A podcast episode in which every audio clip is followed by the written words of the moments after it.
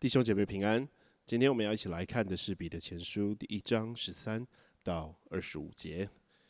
彼得前书第一章第十三节，所以要约束你们的心，谨慎自守，专心盼望耶稣基督显现的时候所带来给你们的恩。之所以这边有一开始有这个“所以”这两个字呢，它就是在描述第三到第十二节。这个所提到的救恩，好，因着你们得到了这样子的救恩，所以呢，你们应当这样子行事。因着前面所提到你们所得到的这些盼望、福分、基业，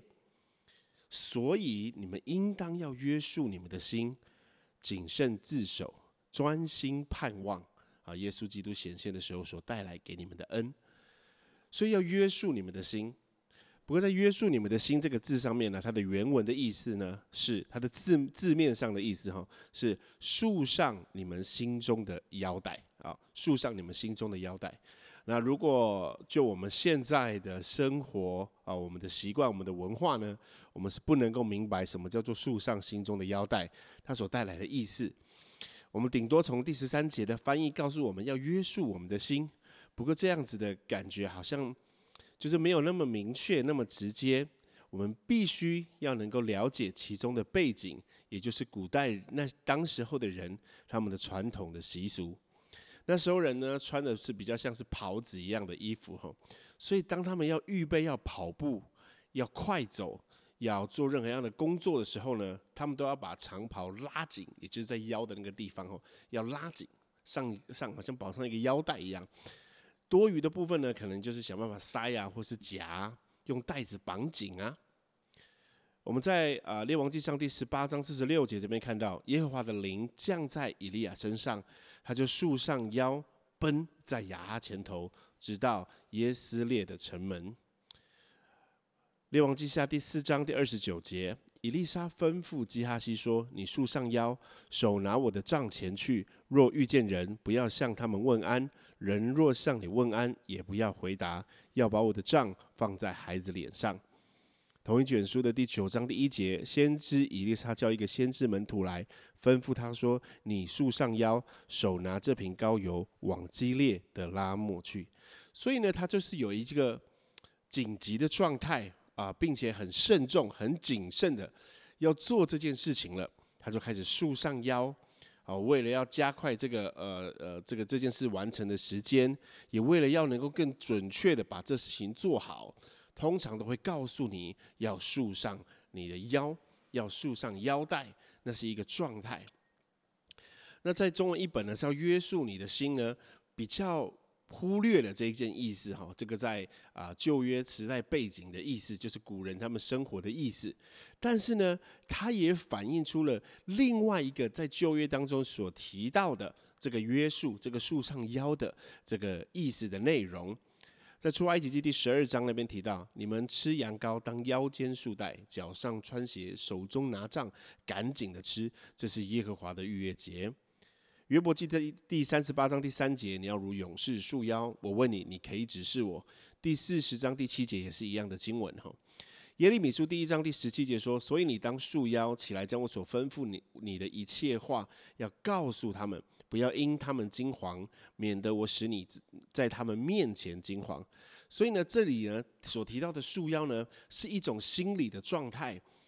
心理的状态，你要必须要非常的警醒。好，你必须要非常的呃明白现在在什么样的状态当中，所以呢，这个这个中文译本呢比较特别是强调这个意思。好，你的心要是能够警醒的，你的灵里面要是警醒的，哦，所以你要随时都要专注。如果你不警醒，就很像那个童女一样睡着了。所以你应当警醒啊，才能够紧紧的啊跟随上帝。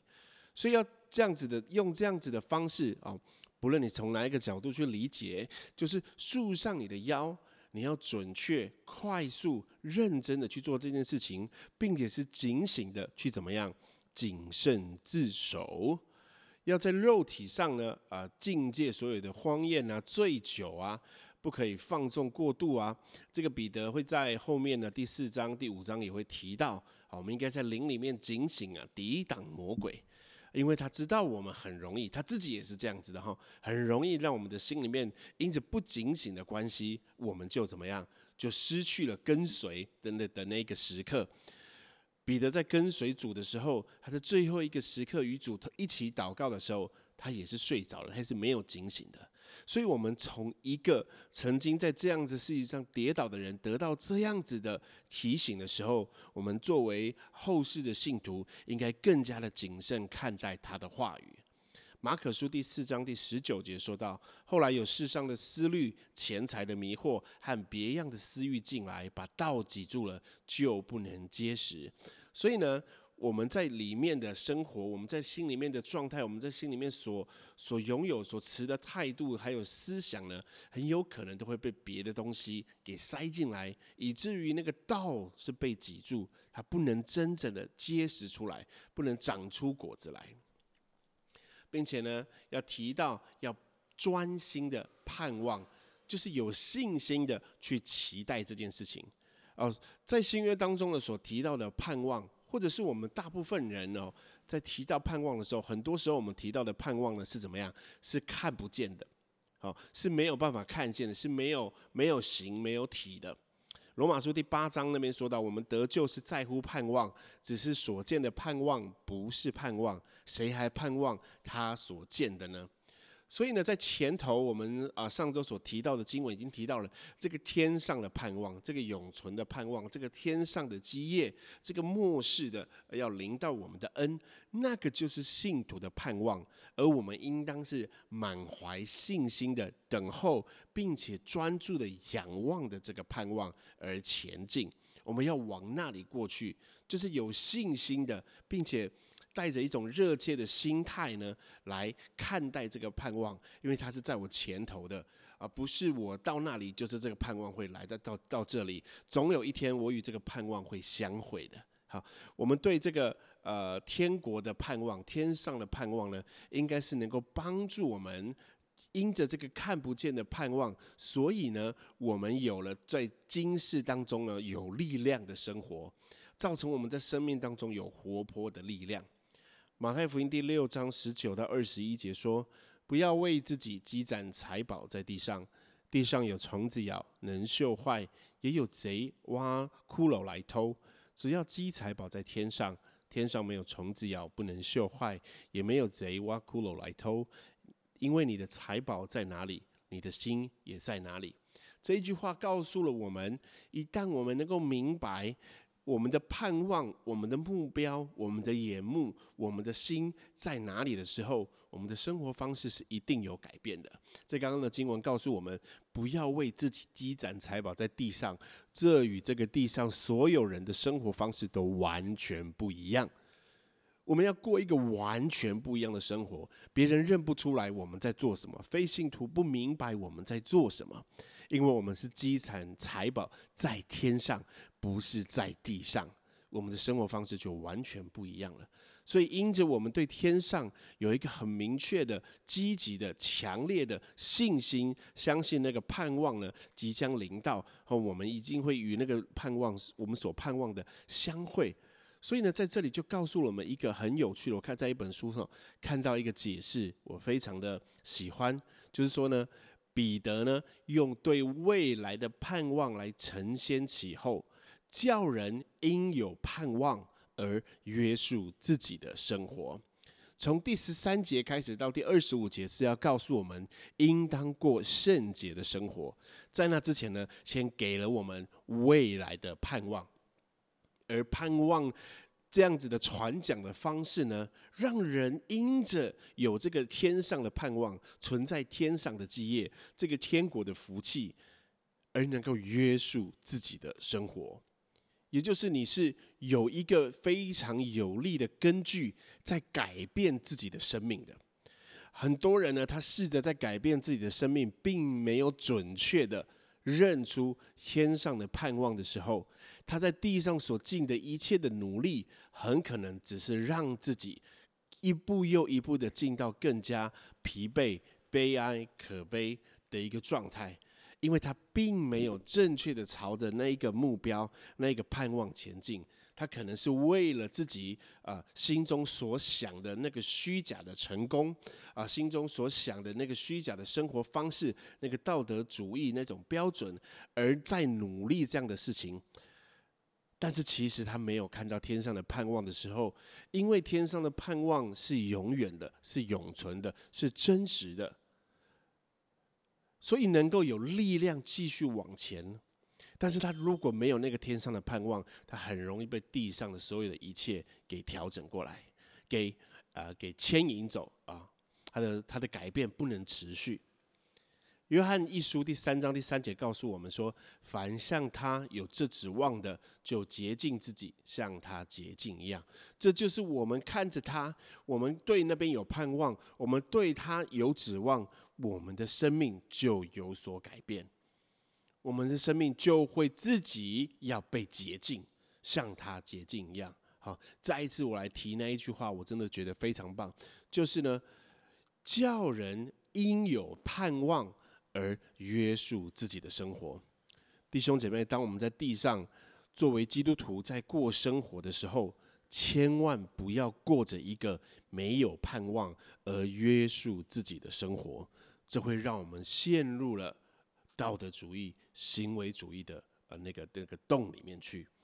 我们应当首先要明白的，像彼得前书先讲的，就是要先看见那个天上的盼望。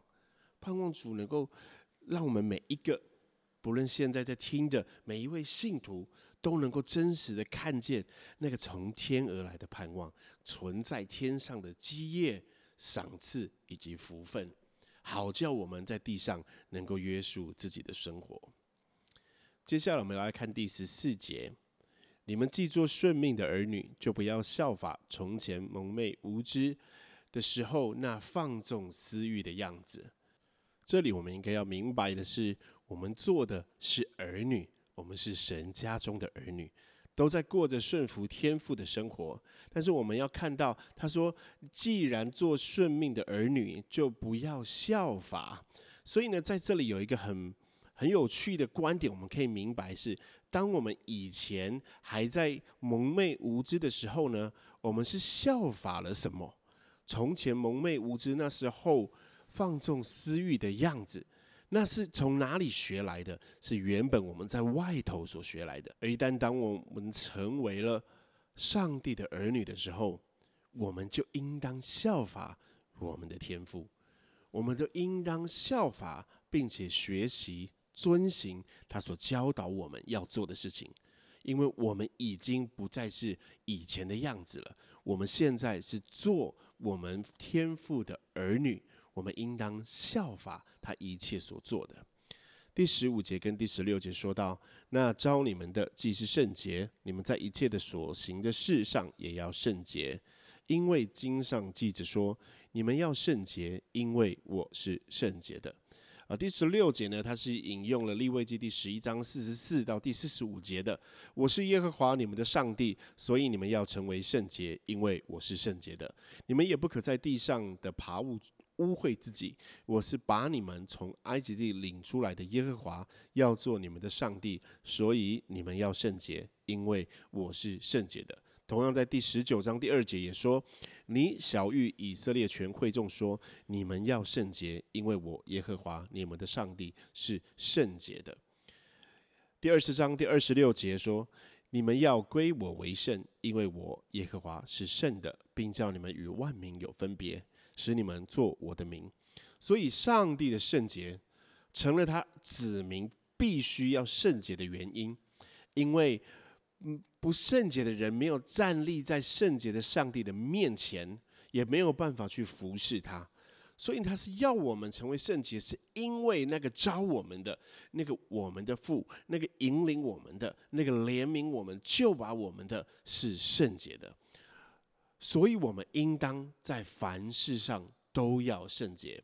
第十五节呢，它的原文开头其实有一个“但”这个字，中文圣经没有哈。他说：“那招你们的既是圣洁。”他有前面有一个“但”这个字，但那个招你们的既是圣洁，就代表了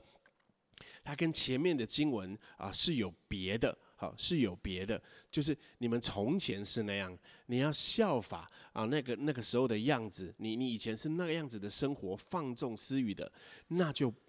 与现在不同了，因为你们是做顺命的儿女，你们进到了这个家当中了。那个招你们的，他是圣洁的，所以你应当在凡事所行的一切事上都要圣洁，不应该效法你们过去生活的样子了。因为上帝将我们从罪恶的地方、从黑暗的地方脱离，然后进到他的光明的国度里面，教我们有新的生命，使我们可以离开，然后我们可以生活方式也可以完全的不一样，完全的改变。所以，我们应当在一切所行的事上都要是圣洁的，就是要我们过一个每时每刻，在我们的思想、在我们的言行，都要常常的更新的生活。彼得在这边所用的这个字，这个字“所行的事”啊，第十五节哈，你们在一切所行的事呢，是彼得非常常用的字。我们在啊彼得前书、后书会常常看到的，就是呢，在提到不信者邪恶的生活。以及信者的好行为的圣洁的生活，好，所以在这里所提到，你们一切所行的事呢，也要圣洁，就是这个呃，能够荣耀神的神上帝的儿女的顺命的儿女所能够呃展现出来的好行为，是我们要尽量的呃，应该说不要说尽量，我们应该是尽全力的、全心全意的，要来效法我们的父，要像他一样。代表全面性的圣洁，因为招我们的是那样的圣洁，就像上帝对他的百姓说：“因为我是圣洁的，你们要成为圣洁，你们要归我为圣，因为我是圣的。”所以这是要让我们明白，我们要不断的一再的又一再的去学习神的圣洁的样式，作为我们个人生活的一种准则。第十七节这边提到：“你们既称那不偏待人。”按个人行为审判人的主为父，就当存敬畏的心，在啊度你们在世寄居的日子。第十八节，知道你们得赎，脱去你们祖宗所传流啊虚妄的行为，不是凭着能坏的金银等物，乃是凭着基督的宝血，如同无瑕疵、无玷污的羔羊之血。然后刚刚是第十九节，我们念十七到十九节。所以他这边说的是，你们既然啊，你们因为他说了，你们做了这个顺命的儿女嘛，那你们称了这个主为父，这个父是怎么样的父呢？他是不偏待人，按个人行为审判人的主，这样的这样的主是我们的父。好，我们就应当存敬畏的心度我们在世寄居的日子。啊，其中我们要看的是这个称哦。你们称就是你好像好像称呼这个主为父啊，其实呢，在原文的意思啊，应该是说求救，啊呼求，或者是上诉的意思。这个这个称这个字的原文哈，它本来没有称这个字，所以它的原文的意思啊，在这一段的经文应该是这样子讲，就是说，你们若呼求天父，而这天父却是不偏待人的审判者。他也不断施行审判，并按个人所行的报应个人。那你们就当在世上度尽前的生活。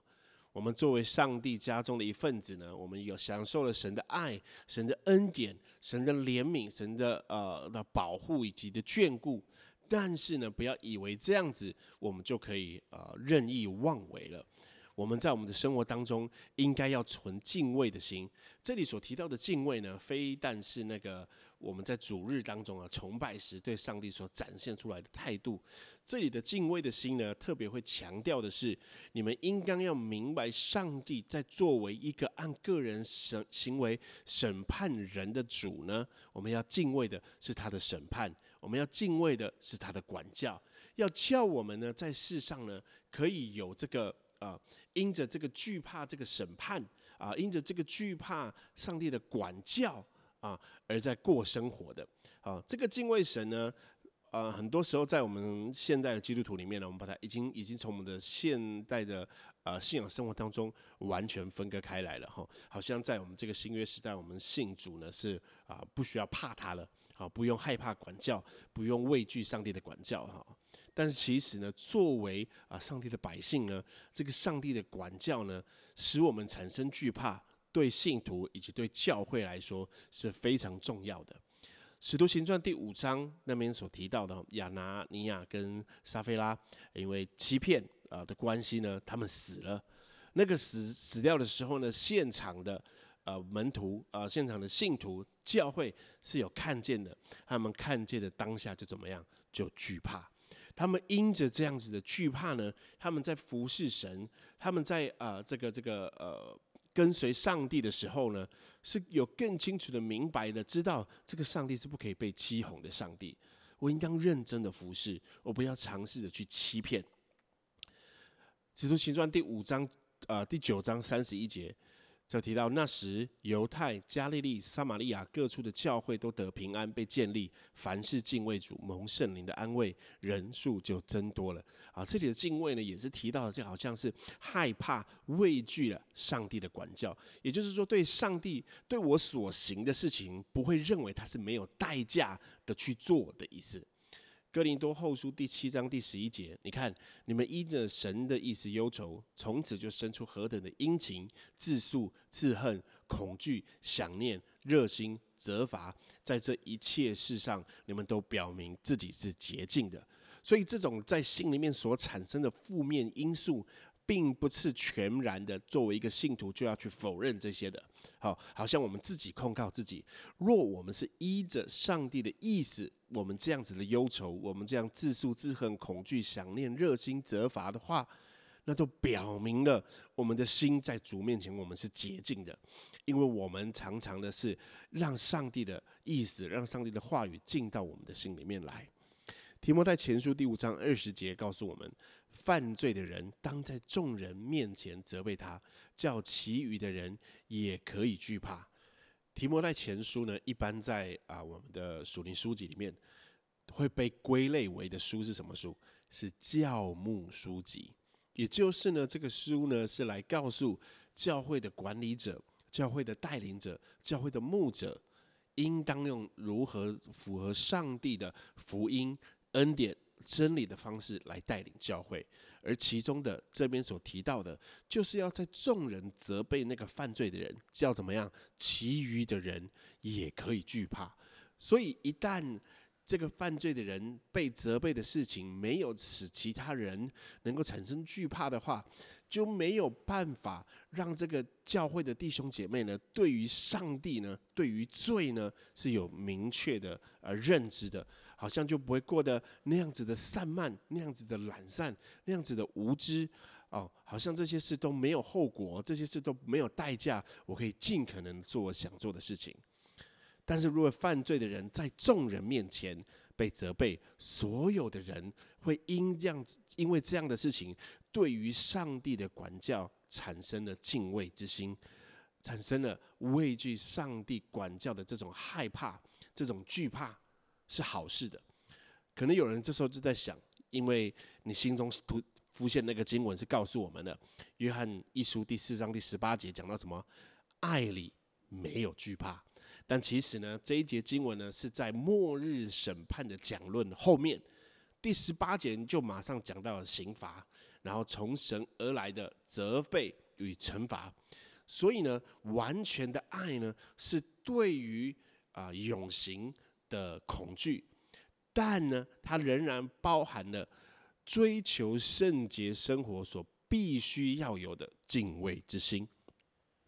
这里所提到的敬畏啦、畏惧啦、惧怕，都是一种啊，作为信徒的自我检讨，以免呢得罪了上帝。啊，他与各样敬虔的美德，诸如恒切盼望救恩、持守信心和爱心、森灵充满喜乐等等。没有冲突，反而是相辅相成的。所以呢，要知道作为信徒有这样子的畏惧，有这样子的敬畏，有这样子的惧怕是很重要的。甚至对于一个信徒，对于教会趋于成熟是很重要的一个关键。第十八节，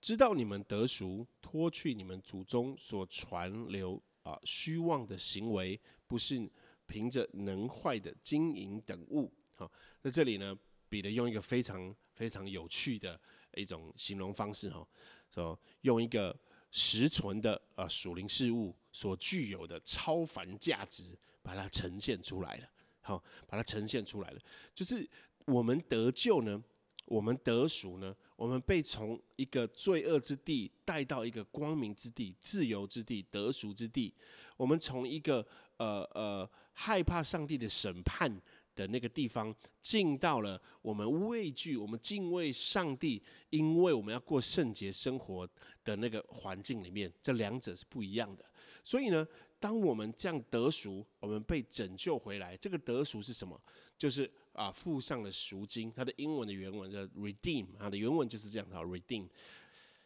它是付上了赎金，得以买回啊某人的自由啊。它通常被用于呃赎回奴隶啊，或是被敌人扣留的人质。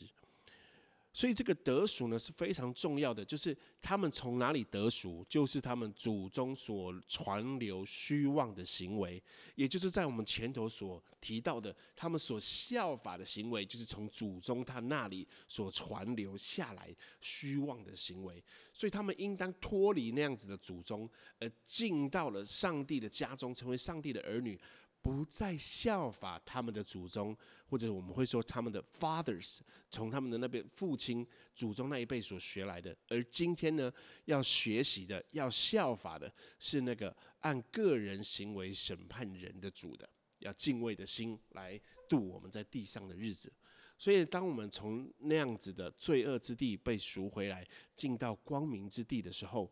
这样子的得赎的所付上的代价呢？彼得在这里。所显现出来的是，不是凭着能坏的金银等物，第十九节，乃是凭着基督的宝血，如同无瑕疵、无玷污的羔羊之血。好，其实呢，金属这个这个金银啊，它有那么容易坏吗？啊，对不对？我们作为信徒，我们常常会听到这个啊，金银啊这些东西是能坏的，好像他们在现实世界中当中就是一个很容易朽坏的事情。很容易腐烂的东西是吗？其实，在现实社会当中，在我们所知道的范畴里面，它不是那么容易就坏掉的，不是那么容易朽朽坏腐烂的东西。但是呢，彼得在这里呢，用这样子的呃实际存在的一个物件，然后呢，来跟这个属灵的事物呢做一个对比的时候，就显出了这个属灵事物呢它的超凡的价值。不是凭着能坏，也就是说，它虽然不容易朽坏，但是治久了，到最后了，它还是会坏掉，因为它是属于这个世界，它是属于这个世界的产物的。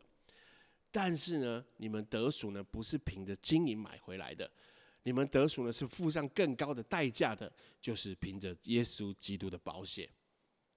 这个耶稣基督的保险在这里呢，远远的超过了。这个所谓的金银等物，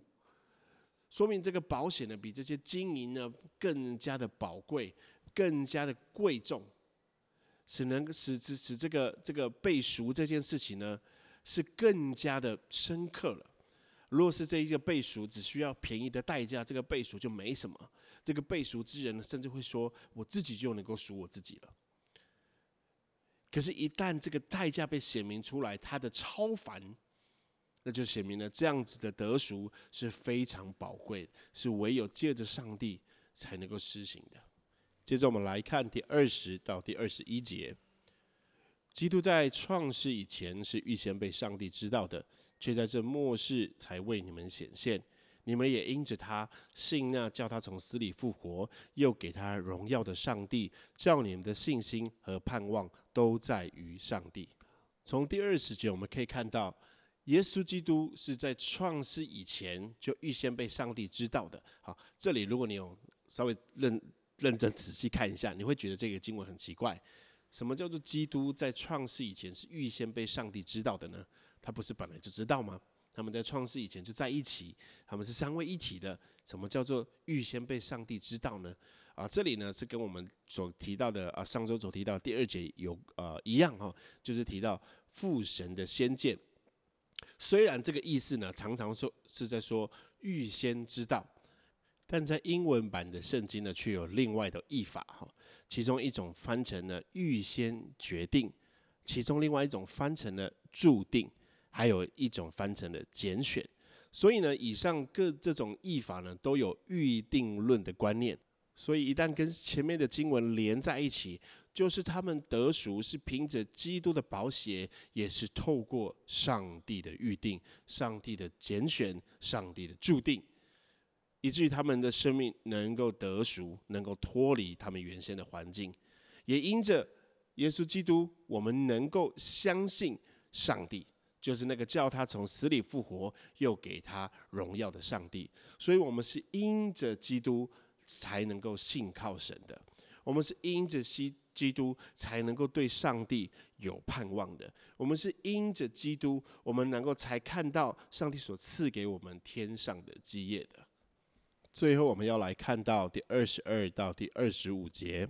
你们既因顺从真理，洁净了自己的心，以致爱弟兄没有虚假，就当从心里彼此切实相爱。你们蒙了重生，不是由于能坏的种子，乃是由于不能坏的种子，是借着上帝活泼长存的道。因为凡有血气的，尽都如草。他们的美容都像草上的花，草必枯干，花必凋谢，唯有主的道是永存的。所传给你们的福音就是这道。第二十二节所呃的意思就是，一旦你们开始追求圣洁，你们彼此间就会真挚的相亲相爱。但你们要更进一步，带着热诚、深刻又强烈的态度去继续相爱。所以这是彼得呢，在第十三到二十一节劝勉人追求圣洁之后，信徒可能生出来的第一项的实际的表现。因为我们都是彼此神家中的弟兄姐妹，所以首先先给我们盼望，天上的盼望，使信徒能够看见天上的基业、天上的福分、天上的赏赐，它是不能朽坏、不能天污、不能被偷盗的。接着呢，因着这个盼望呢，使我们在地上过圣洁的生活。我们带着敬畏的心度每一天，警醒的生活，每一天被更新的生活。然后呢，在二十二节开始所提到的，就马上与我们身边的人有关了。所以是从上头来进到我们的心，然后我们在心里面得到改变的时候，在我们身边，在我们的周遭会有啊明显的改变。会有明显的样式，好叫其他人能够看见。就如圣经上所说的，当人们透过你们之间的彼此相爱，就相信了上帝，就认出了上帝，就看见了上帝的荣耀，就看见了上帝在你们当中所做的工作。所以呢，我们既因顺服真理洁净了自己的心，要记得，我们能够顺服真理，乃是因为我们已经与过往不一样了。我们能够顺从真理，我们能够顺服在上帝的话语当中，那是因为我们首先已经被带到这个领域了，也就是进到这个能够顺从真理的领域当中了。我们不再像以前一样了，我们有能力了，我们可以了，因为透过基督，我们能够在这个领域，在他的带领之下，顺从、服从、顺服真理。以至于我们的心能够得到洁净。所以，当我们持续不断的在这个领域当中，我们持续不断的追求上帝的时候，我们与弟兄姐妹的关系、彼此之间的爱，与我们邻舍、与我们的家里面、与我们周遭的人所拥有的关系，就应当有所改变。因着我们已经在他的真理当中了。后面有提到，因为凡有血气的，尽都如草。凡有血气的，那就是所有人，然后所有人都像草一样，他们的美容就像草上的花草必枯干，花必凋谢。但是我们做重生的人是不一样的，我们所得着的不是能坏的种子，是。由于不能坏的种子是借着上帝活泼长存的道，所以这个种子呢，能够撒在我们里面，它必定要成长，并且耐久不坏，是存到永远的。是借着上帝的话，后面的第二十四、二十五节是引用了以赛亚书第四十章第六到第八节，其中提到上帝的话。这里提到上帝的话呢，就是指神借着旧约先知所写的话，所以呢，包含的 rama 也包含的 logos。所以这是上帝的话，是我们生命的种子。这世上的人都一样，都会像这个呃草上的花这样直接枯干凋谢，只有主的道是永远存的。传给我们的福音就是这道，我们所领受的。他有看到这个，在这个经文里面所提到的，所传给你们的福音，也就是这一批人是已经领受了这个福音了。他们领受了这个福音，他们领受了这个主永存的道，要让我们的生命有永恒的盼望与生命的意义。让我们一起来祷告。主啊，盼望我们的眼目专注在你天上的永存的盼望，天上的基业，天上的赏赐以及福分，以至于我们在地上能够过圣洁的生活，带着敬畏的心，带着敬畏的心来跟随你，来遵从你的道，来遵从你的真理。主啊，帮助我们，让我们的眼目能够被洁净，让我们的眼目能够被更新，不让我们被世上看作那个美善的东西，那样子的权利、财富。名声而被吸引，而是我们作为上帝的儿女、顺命的儿女，作为上帝的百姓、被救赎的儿女，我们能够看见天上永存的盼望。